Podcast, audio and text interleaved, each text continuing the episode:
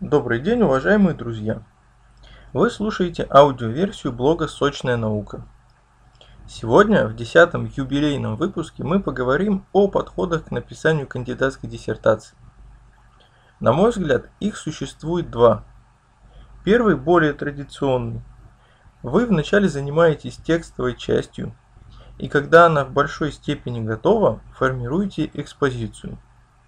Минус такого подхода состоит в том, что у вас до определенного момента нет даже приблизительного заполнения графического ряда экспозиции. Это напрягает психологически и не дает возможности проверить грамотность логических построений работы.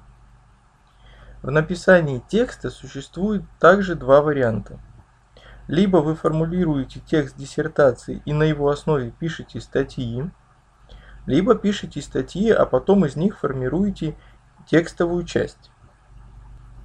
Первый способ будет рассмотрен в отдельном выпуске чуть позднее, а на втором давайте остановимся поподробнее. Его суть состоит в том, что набираемый и нарабатываемый материал вы концентрируете в статьях, которые публикуете в необходимых изданиях. Таким образом, получается порядка 3-4 статей в год, что к концу обучения гарантирует достаточное число публикаций для защиты. Кроме того, каждая статья – законченное логическое произведение, в котором выверены все формулировки. Логика написания статьи чаще всего соответствует хронологии исследования. Поэтому вы начинаете, опираясь на эти статьи как на основной хребет, наращивать необходимое мясо. Грубо говоря, у вас в первой главе три раздела. По каждому из них, допустим, написано по одной статье. Вы вставляете в один текстовый файл эти статьи и начинаете более развернуто подавать их, связывая текст между собой, насыщая его нужными фактами и аргументами. Очень важно не писать текст просто ради объема. Подобная пустая информация на научном сленге называется вода. А называется она так потому, что вы наливаете информацию для увеличения количества страниц. Такой прием всегда вызывает негативное отношение научного сообщества, потому что свидетельствует о вашей низкой квалификации или недостаточной изученности вами темы исследования. Рекомендую вам грамотно связывать между собой статьи, чтобы текст был более логичным и стройным. Второй подход. Вы пишете текст, параллельно формируя экспозицию. Вставляете имеющиеся иллюстрации Рисуйте пока может быть примитивные схемы. Такой подход дает визуальное отражение хода исследования. Я придерживался в свое время его. Могу сказать, что часто во время написания диссертации случаются ситуации, требующего выбора дальнейшего вектора работы, своего рода развилки. Не всегда можно понять, куда то или иное направление приведет молодого ученого. Если же представить данную проблемную ситуацию в виде графически выполненных схем, то часто решение становится достаточно очевидным. Другой положительный аспект. За время обучения вы не один десяток раз будете редактировать экспозицию. Поэтому у вас накопится избыточное количество иллюстраций, схем, графиков. На финальных этапах подготовки работы это позволит вам выбирать и комбинировать их получая лучшие решения. Сформированная экспозиция, пусть и в рабочем виде, дает вам преимущество при прохождении аттестаций и различных аспирантских отсечек. Кроме того, часто вам необходимо донести свои мысли до какого-либо человека.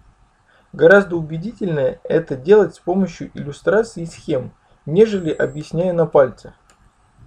Следующий позитивный аспект заключается в том, что пока вы будете заниматься экспозицией, вы неизбежно освоите определенное количество графических программ. Если же вы уже владеете ими, то сможете повысить навык работы в них, что в дальнейшем увеличит вашу конкурентоспособность как специалиста на рынке труда. Далее, такой подход к организации работы, я имею в виду совмещение написания текста и составления иллюстративного ряда, позволяет развить визуальное мышление, умение уложить мысли в схемы и графики. Подобный навык графической интерпретации информации будет способствовать быстрому анализу разнообразных потоков данных, что по итогу будет полезно как в такой специфической деятельности, вроде написания статей, книг и монографий, так и в повседневной жизни при планировании. Как в реальности определить, какой из подходов лучше? Все очень субъективно. Рекомендую вам попробовать оба варианта и выбрать для себя наиболее подходящий. Это основные аспекты, на которые необходимо обратить внимание, говоря об общих подходах к написанию диссертации. А теперь небольшое объявление. Этот выпуск закрывает группу общих вопросов блога «Сочная наука». Мы рассмотрели путь молодого ученого с момента возникновения мысли о поступлении в аспирантуру. Проследили цепь событий, начиная с зачисления до прохождения слушаний по рабочей программе. Надеюсь, на данный момент у вас в голове сложилось четкое понимание собственной деятельности, если вы аспирант, течение первого года или полутора лет обучения. В дальнейших выпусках, это будет блок примерно из 10 сюжетов, будут рассмотрены конкретные разделы автореферата и диссертации, особенности их написания и подачи в общем контексте текста. Если у вас есть вопросы или комментарии, то вы можете оставить их под одноименными выпусками на видеоканале.